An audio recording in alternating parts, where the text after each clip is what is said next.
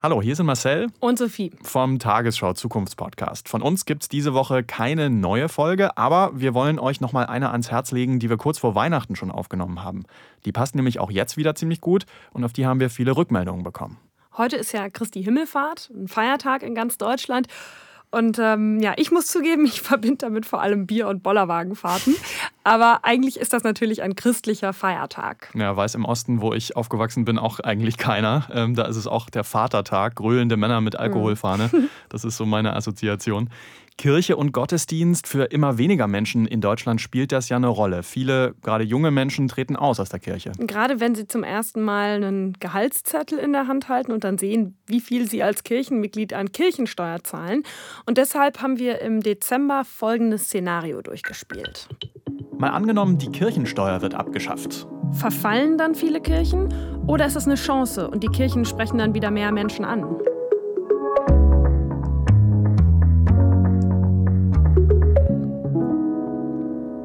Ich bin Marcel Heberlein. Und ich bin Sophie van der Tann. Hallo aus dem ARD Hauptstadtstudio. Hier im Podcast spielen wir ja jede Woche ein Zukunftsszenario durch. Dieses Mal, was wäre, wenn es keine Kirchensteuer mehr gäbe? Wir haben mal ein bisschen rumgesponnen und wenn das wirklich so käme, dann könnte sich die Tagesschau in der Zukunft vielleicht mal so hier anhören. Der Kölner Dom wird seit heute als Techno-Club genutzt. Es sei ein notwendiger Schritt, das Gebäude für andere Zwecke zu vermieten, erklärte das Erzbistum Köln. Seitdem die Kirchensteuer abgeschafft wurde, können viele Gemeinden die Kosten für den Erhalt der Kirchengebäude nicht mehr stemmen. Besonders auf dem Land ist die Zahl der baufälligen Kirchen stark gestiegen. Puh, das ist ein ganz schön extremes Szenario. Der Kölner Dom als Techno-Kathedrale. Naja, zum Beispiel in den Niederlanden oder in den USA, da ist das ja oft so, dass Kirchen für was anderes genutzt werden. Mhm. Äh, ich habe mal in der Kirche übernachtet. Okay. Das war ein Hotel und war auch mal in einer Kapelle, die zur Bar umfunktioniert wurde. Also so Shots trinken auf dem Altar oder wie? Ja, naja, also die Kirche war natürlich entweiht, also da hing kein Kreuz mehr. Okay. Aber ja, im ehemaligen Altarraum, da gab es Schnaps. Ich muss ja sagen, selbst als Atheist aus dem Osten finde ich das schon so ein bisschen hart, die Vorstellung. Hast du Angst vor dem Zorn Gottes? naja, Angst, aber ich meine, was ist denn mit dir? Du bist doch evangelisch und getauft wahrscheinlich auch, so volles Programm, oder? Ja, das stimmt schon. Ich, ich würde mich auch als gläubig bezeichnen. Ähm, und Shots in der Kirche, das fand ich auch ein bisschen befremdlich. Mhm. Aber es ist jetzt auch nicht so, dass ich jeden Sonntag in die Kirche gehe. Ich bin zwar mit viel Kirchenchor und so weiter aufgewachsen, aber ich muss zugeben, ich verliere da auch ein bisschen den Bezug zu. Und so geht es einigen Leuten, die ich kenne. Also spätestens, wenn der erste Gehaltszettel kommt, dann denken sich viele so, hoppla, so viel Kirchensteuer für was, das ich gar nicht nutze.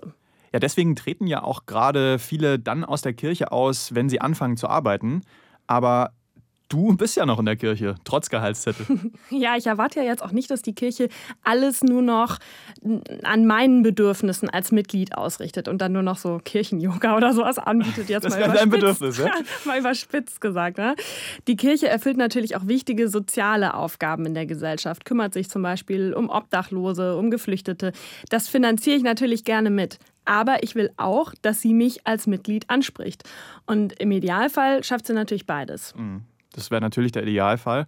Wenn wir uns jetzt mal unser Szenario heute anschauen, die Kirchensteuer wäre abgeschafft, würden die Kirchen diesem Ideal dann näher kommen oder was würde sich ändern? Ich habe mir überlegt, ich gehe einfach mal zu meiner Gemeinde in Berlin, da wo ein guter Teil meiner Kirchensteuer hingeht, und frage da mal nach. Ah, hallo Frau Schund, hallo. hallo. Weiß nicht, mit Maske oder ohne, wie wir uns hinsetzen wollen. Das ist Pfarrerin Christine Schlund an ihrer Kirche, der Sophienkirche. Da war ich, muss ich zugeben, vorher erst einmal. Ich hatte die auch früher gar nicht so richtig wahrgenommen. Der Eingang ist in so einer Häuserschlucht von Berliner Altbauhäusern. Und am Ende liegt dann diese helle Kirche, barocker Turm mit grüner Haube obendrauf. Innen sehr hübsch, hell, klassizistisch. Wie wäre das denn jetzt? Mal angenommen, die Kirchensteuer wäre abgeschafft. Müsste ich dann an Weihnachten Eintritt zahlen für den Weihnachtsgottesdienst? Vielleicht würden Sie auf eine andere Weise Mitglied sein, förderndes Mitglied in irgendeiner Form wie in einem Verein. Und dann würden Sie so eine Vereinsmitgliedskarte haben oder sowas. Und äh, dann äh, könnten Sie in den Weihnachtsgottesdienst gehen. Dann müsste man halt zusehen, dass es auch Pfarrerinnen und Pfarrer gibt, die die Weihnachtsgottesdienste halten, dass es Möglichkeiten gibt, die Kirche als einen Ort so zu erhalten, dass es dann da nicht reinregnet an Weihnachten und dass es auch vielleicht sogar geheizt ist und äh, dass es möglicherweise sogar einen Musiker gibt, der da schöne Musik macht und dass es auch irgendwie Geld gibt für Liedblätter oder so. Das alles ja, müsste man zusehen, wie man das finanziert und eventuell würden Sie mit einer Mitgliedskarte teilnehmen können. Also einmal mit der Chipkarte Ritsch Ratsch und entweder kommt grünes Licht oder rotes Licht. Wie wäre das denn für Taufen oder Hochzeiten, Beerdigungen? Also es würde natürlich so sein, dass wenn jemand eine Taufe oder eine Hochzeit oder eine Beerdigung anmeldet, dass er dafür dann entsprechend einfach bezahlen müsste. Aber das ist schon ein bisschen unrealistisch mit der Chipkarte, oder? Das gibt es ja sonst auch nirgendwo auf der Welt. Ja, das ist vielleicht unwahrscheinlich. Aber einiges könnte schon deutlich schwieriger werden ohne Kirchensteuer. Also im Moment ist es so, dass unsere ganze Gemeindearbeit an der Kirchensteuerzuweisung hängt. Von Pfarrerinnen, von Kirchenmusikerinnen, von Mitarbeitenden in der Arbeit mit Kindern, Jugendlichen, im Büro und so weiter. Alles hängt an diesen Kirchensteuern. Wenn wir keine Kirchensteuerzuweisung hätten, dann könnten wir vielleicht mit Spenden oder so, könnten wir vielleicht insgesamt eine Stelle finanzieren. Wenn wir jetzt sozusagen von heute auf morgen äh, keine Kirchensteuer hätten, würden wir keine einzige Stelle mehr haben. Keine Pfarrstelle, keine Kirchenmusikerstelle, keine Bürostelle, nichts, gar nichts. Pfarrerin Schlund meinte übrigens, dass sie jetzt schon eine Kirchenmusikerstelle nicht nachbesetzen können. Die Einnahmen aus der Kirchensteuer sind wegen der Corona-Krise nämlich in Deutschland ziemlich eingebrochen. Das leitet ja auch ganz gut über zu der Frage, wie die Kirchensteuer überhaupt berechnet wird. Die hängt ja an der Lohn- und Einkommenssteuer. Mhm. Ja, davon zahlt man 8 oder 9 Prozent als Kirchenmitglied, je nach Bundesland. Also nicht 8 oder 9 Prozent vom Gehalt, sondern 8 oder 9 Prozent von dem, was man als Einkommensteuer ja. zahlt. Ne? Mhm, genau. Also im Durchschnitt zahlt in der evangelischen Kirche jedes Kirchenmitglied gut 280 Euro im Jahr an die Kirche. Und wenn Menschen eben wegen Corona in Kurzarbeit sind oder ihren Job verlieren, dann zahlen sie weniger, beziehungsweise vielleicht gar keine Kirchensteuer. Und deswegen gehen die Einnahmen jetzt in der Corona-Krise mhm. eben zurück. Wir hatten ja am Anfang des Podcasts über baufällige Kirchen gesprochen, wenn es in Zukunft gar keine Kirchensteuer mehr gäbe. Wäre das denn auch ein Problem, das die Sophienkirche dann hätte?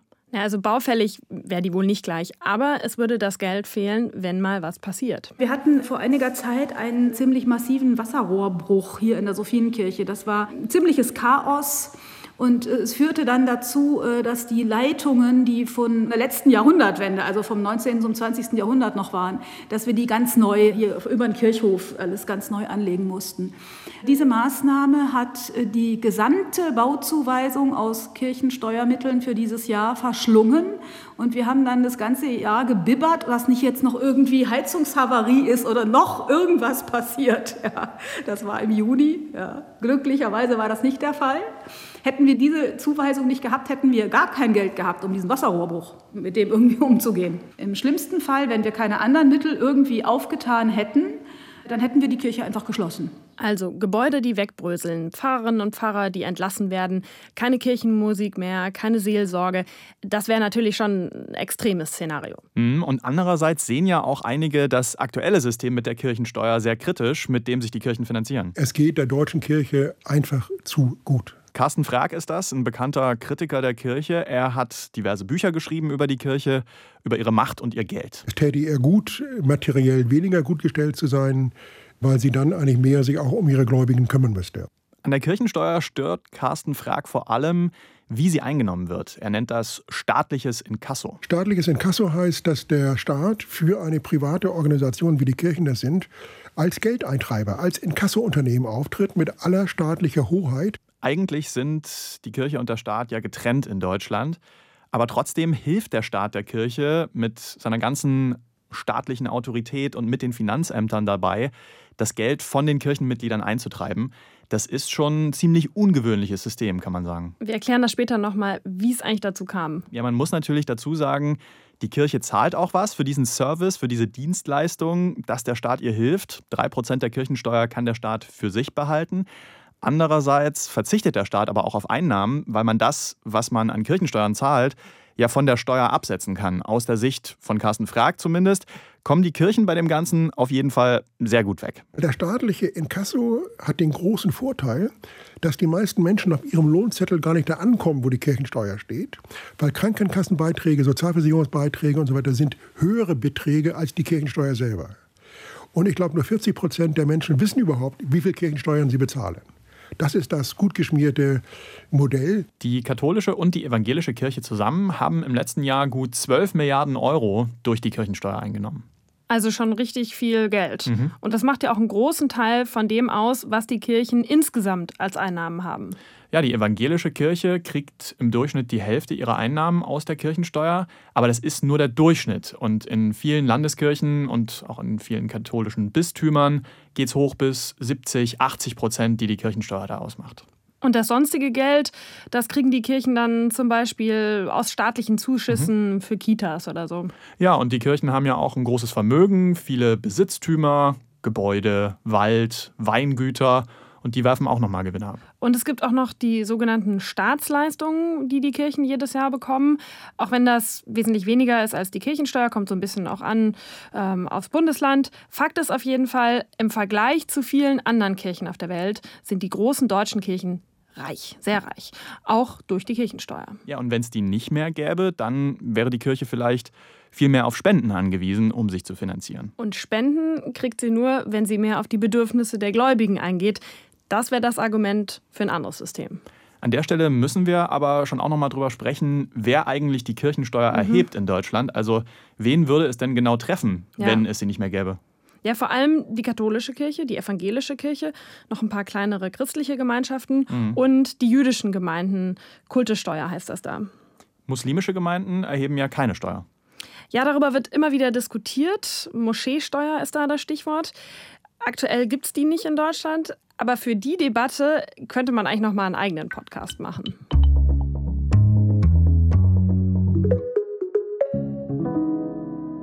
Wir wissen jetzt einiges über die Kirchensteuer, dass das ein ziemlich komfortables System für die Kirchen ist und dass es die Gemeinden echt treffen würde, wenn sie abgeschafft werden würde.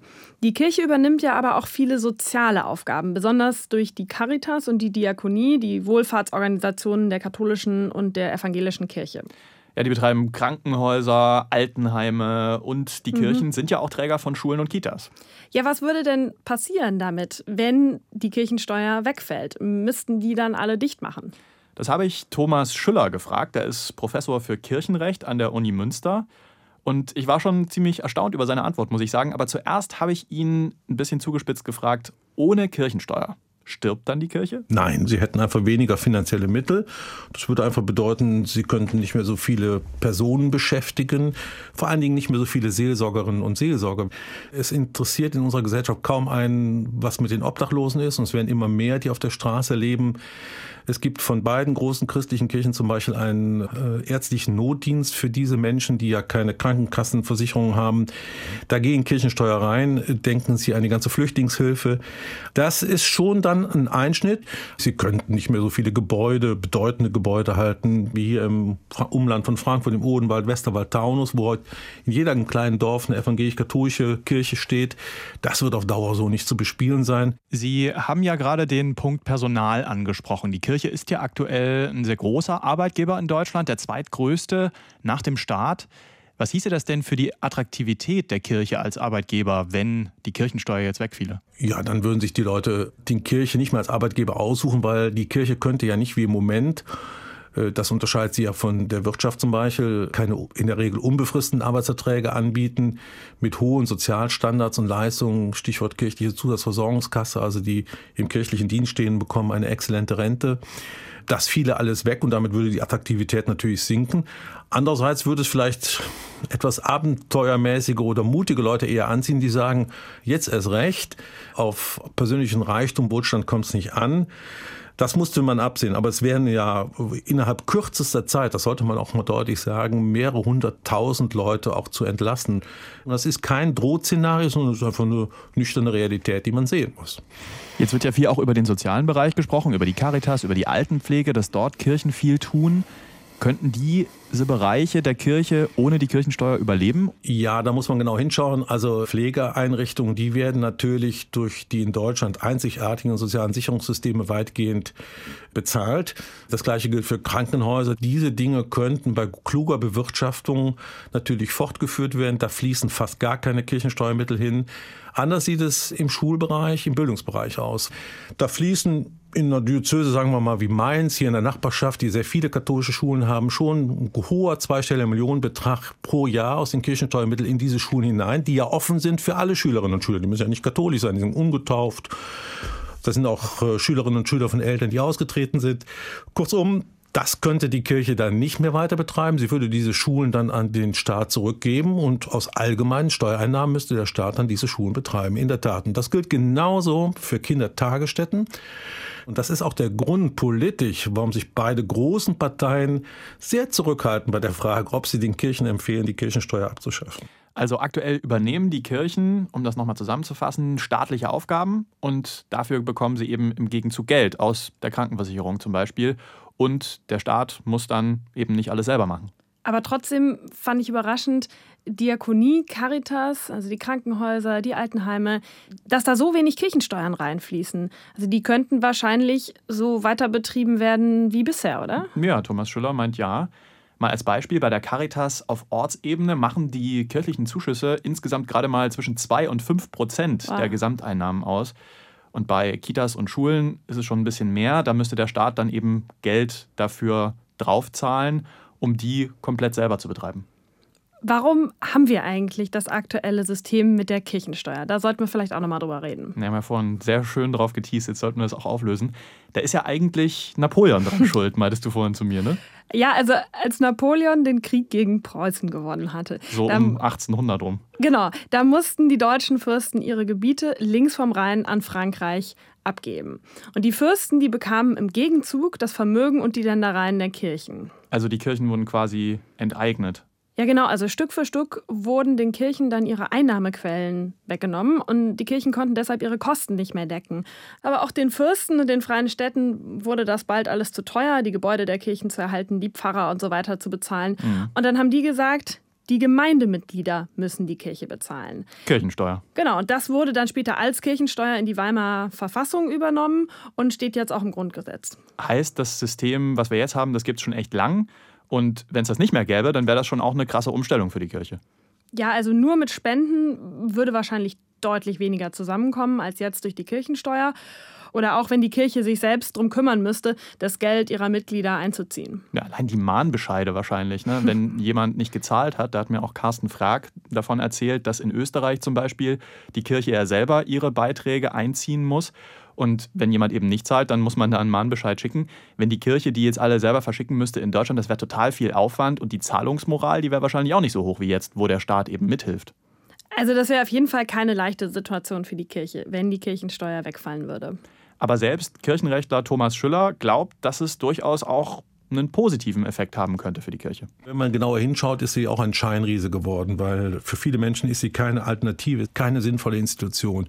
Und ich sehe einen positiven Effekt, dass man vom Scheinriesen zu einem wirklichen kleinen Riesen vielleicht wird, der dann wieder was zu sagen hat, weil er da nicht mehr Rücksicht drauf nehmen muss, dass er so bedeutsam ist und dass wieder so Dinge wie das Evangelium in die Mitte kommen. Denn das ist immer noch eine coole Botschaft, dass wir die Menschenwürde beachten, dass wir jeden Menschen mit Respekt begegnen, dass wir uns um die kümmern, die unter die Räder gekommen sind. Und vielleicht könnte man sich darauf wieder stärker kaprizieren als auf den Erhalt von Besitz und Vermögen.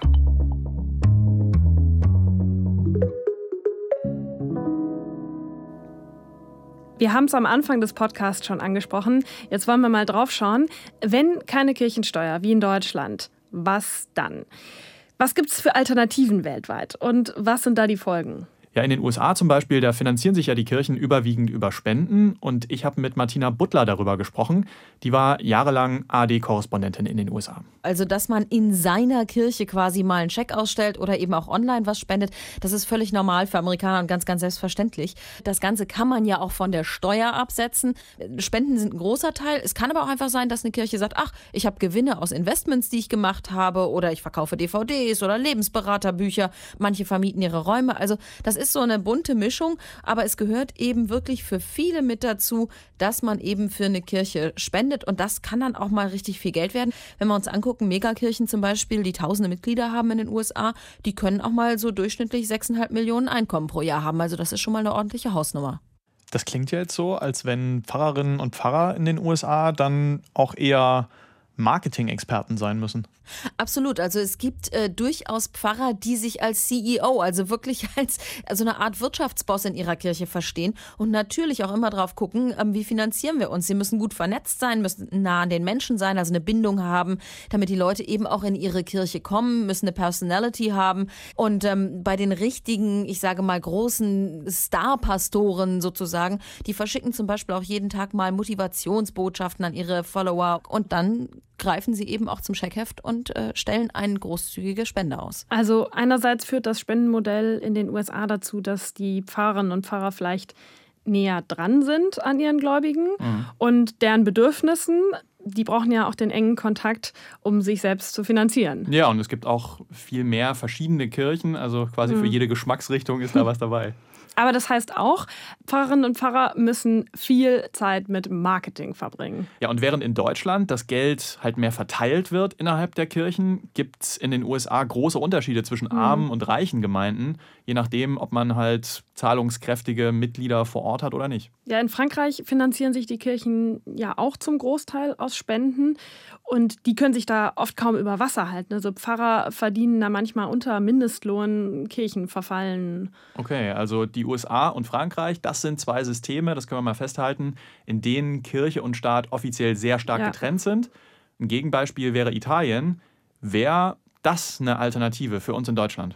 Ja, da gibt es auch so eine Art Kirchensteuer, aber die funktioniert anders. Hat mir Tilman Kleinjung erzählt, der war ARD-Korrespondent in Rom. Das italienische System unterscheidet sich dahingehend vom deutschen System, dass man in Italien eine Wahlfreiheit hat. Ähm, man kann tatsächlich zwischen verschiedenen Religionsgemeinschaften und Kirchen auswählen, wem man den sogenannten Otto per Mille, also 8 Promille seines Gesamteinkommens zur Verfügung stellen will. Kurzer Einschub, 8 Promille, also 0,8 Prozent. Ich würde mal schätzen, das entspricht so in etwa der deutschen Kirchensteuer, was die Höhe betrifft. Aber tatsächlich diese Wahlfreiheit, das ist etwas, was es in Deutschland nicht gibt. Allerdings ist, gibt es in Italien auch nicht die Wahlfreiheit, einfach gar nicht zu zahlen. Du musst auf jeden Fall diese 8 Promille zahlen. Da kommst du nicht raus. Du kannst also sagen, ich gebe das gern der katholischen Kirche oder einer evangelischen Kirche oder ich überlasse das dem Staat oder ich entscheide mich überhaupt nicht, was übrigens die Mehrheit der Menschen und Steuerzahler in Italien machen, die entscheiden das gar nicht. Das heißt, du bist da nicht von ausgenommen. Und das ist natürlich im deutschen System nochmal anders. Da kannst du sagen, ich bin nicht Kirchenmitglied, also zahle ich auch nicht. Und wenn man sich jetzt anschaut, wohin das Geld dann geht aus dieser Steuer, dann gehen 80 Prozent der Einnahmen in Italien an die katholische Kirche. Auf Platz zwei liegt der Staat und drei Prozent kriegt zum Beispiel die evangelische Minderheitenkirche der Waldenser. Hm. Viel mehr, als die eigentlich Mitglieder haben. Also auch kleinere Kirchen können da profitieren mhm. von dem System da. Ja, das ist halt ein Wettbewerb um die Gelder. Und da können auch die Kleinen theoretisch mehr für sich rausholen, weil am Ende müssen ja eh alle zahlen und dann denkt sich vielleicht der ein oder andere, oh ja, die sind mir sympathisch, die machen gute Arbeit, dann gebe ich es mal denen. Kann ich denn meine Steuer da auch an irgendeine Umwelt- oder Sozialorganisation geben? Also nicht mit dieser Otto per Mille, mhm. äh, aber es gibt noch mal eine andere Steuer in Italien, Cinque per Mille, also 0,5 Prozent Pflichtsteuer für soziale Projekte. Also alles von kirchlichen Projekten bis zu WWF oder Amnesty International. Also nochmal zusammenfassend, das italienische Modell hieße, ich kann entscheiden, wem ich was gebe, mhm. aber ich muss was geben. Ja. Und in Deutschland aktuell kannst du eben immerhin sagen, wenn ich der Kirche nichts geben will, dann steige ich eben aus. So, jetzt haben wir viel über die Kirchensteuer gesprochen. Lass uns doch nochmal zusammenfassen. Was könnte das bedeuten, wenn die Kirchensteuer abgeschafft wird? Nehmen wir mal an, es wird dann in etwa so wie in den USA. Also die Kirchen müssen sich komplett selbst finanzieren. Dann könnte es in einem Extremszenario vielleicht so laufen. Seitdem die Kirchensteuer abgeschafft wurde, müssen sich die Kirchen viel mehr um ihre Gemeindemitglieder bemühen. Es gibt jetzt mehr Formate auch für junge Menschen das Gemeindeleben ist lebendiger, denn auch die Kirchenmitglieder wissen, was ihnen ihr Mitgliedsbeitrag wert ist. Kitas, Schulen und Pflegeeinrichtungen gibt es weiterhin. Der Staat und private Anbieter müssen aber mehr Aufgaben übernehmen. Insgesamt erleben die Kirchen und ihre Institutionen einen Modernisierungsschub. Es könnte aber auch so kommen. Wer in eine Kirche kommt, sieht erstmal eine Preisliste. Taufe kostet so viel, Trauung so viel, Beerdigung so viel. All das wird ohne die Kirchensteuer zu einem Luxus, den man sich leisten können muss. Die Kirchen sind jetzt abhängig von Spenden. Gerade in ärmeren Gegenden führt das dazu, dass Kirchen verfallen, Pfarrer und Pfarrerinnen entlassen werden, dass es keine Seelsorge und Kirchenmusik mehr gibt. Soziale Angebote wie Obdachlosenhilfe oder Flüchtlingsberatung können die Kirchen nicht mehr anbieten. Dass die Kirchensteuer wirklich von heute auf morgen abgeschafft wird, das will eigentlich keiner und es wäre auch ziemlich schwierig, weil in Verträgen zwischen dem Staat und der Kirche eben diese Kirchensteuer festgehalten ist und es wäre sehr schwierig, das zu ändern. Es müssten auch beide Vertragsparteien zustimmen, also der Staat und die Kirchen. Und ich habe mal bei den Parteien im Bundestag nachgefragt. Und da ist es so, dass nur die Linkspartei es gut findet, wenn der Staat den Kirchen nicht mehr helfen würde beim Einziehen der Kirchensteuer. Alle anderen Parteien wollen an der Kirchensteuer gar nicht rütteln. Aber auch wenn die Kirchensteuer nicht abgeschafft wird, es treten ja immer mehr Menschen aus den Kirchen aus. Das muss denen doch auch Sorgen machen. Ja, die Kirchen haben mal ein Zukunftsszenario durchrechnen lassen. Also wenn weiter viele junge Menschen austreten, wie in den letzten Jahren, und viele alte Kirchenmitglieder sterben, wie sieht es dann mit der Finanzierung aus in 40 Jahren? Düster ist die Antwort. Hm. Nur noch halb so viele Kirchenmitglieder wie heute gäbe es dann. Deshalb auch deutlich weniger Einnahmen aus der Kirchensteuer. Ja, dann müssen die sich ja eine Alternative überlegen. Also da führt ja letztlich kein Weg dran vorbei. Bist du denn eigentlich noch Kirchenmitglied in 40 Jahren? Was denkst du? Ich glaube schon, aber wer weiß. Also ich müsste dann auf jeden Fall mal häufiger hingehen. Ja, wenn die Predigt zu langweilig ist, dann hörst du einfach heimlich Podcast. Fürs Jahresende im Podcast haben wir uns übrigens was Besonderes ausgedacht. Wir wollen eine Sonderfolge aufnehmen und ihr könnt mit euren Ideen dabei sein. Was ist euer Wunsch für die Welt 2021? Was müsste dringend anders werden im kommenden Jahr? Schreibt es uns an malangenommen.tagesschau.de. Wir freuen uns. So, und wir sind raus für heute. Nächste Woche gibt es eine neue Folge von Mal angenommen, dem Zukunftspodcast der Tagesschau. Macht's gut. Tschüss.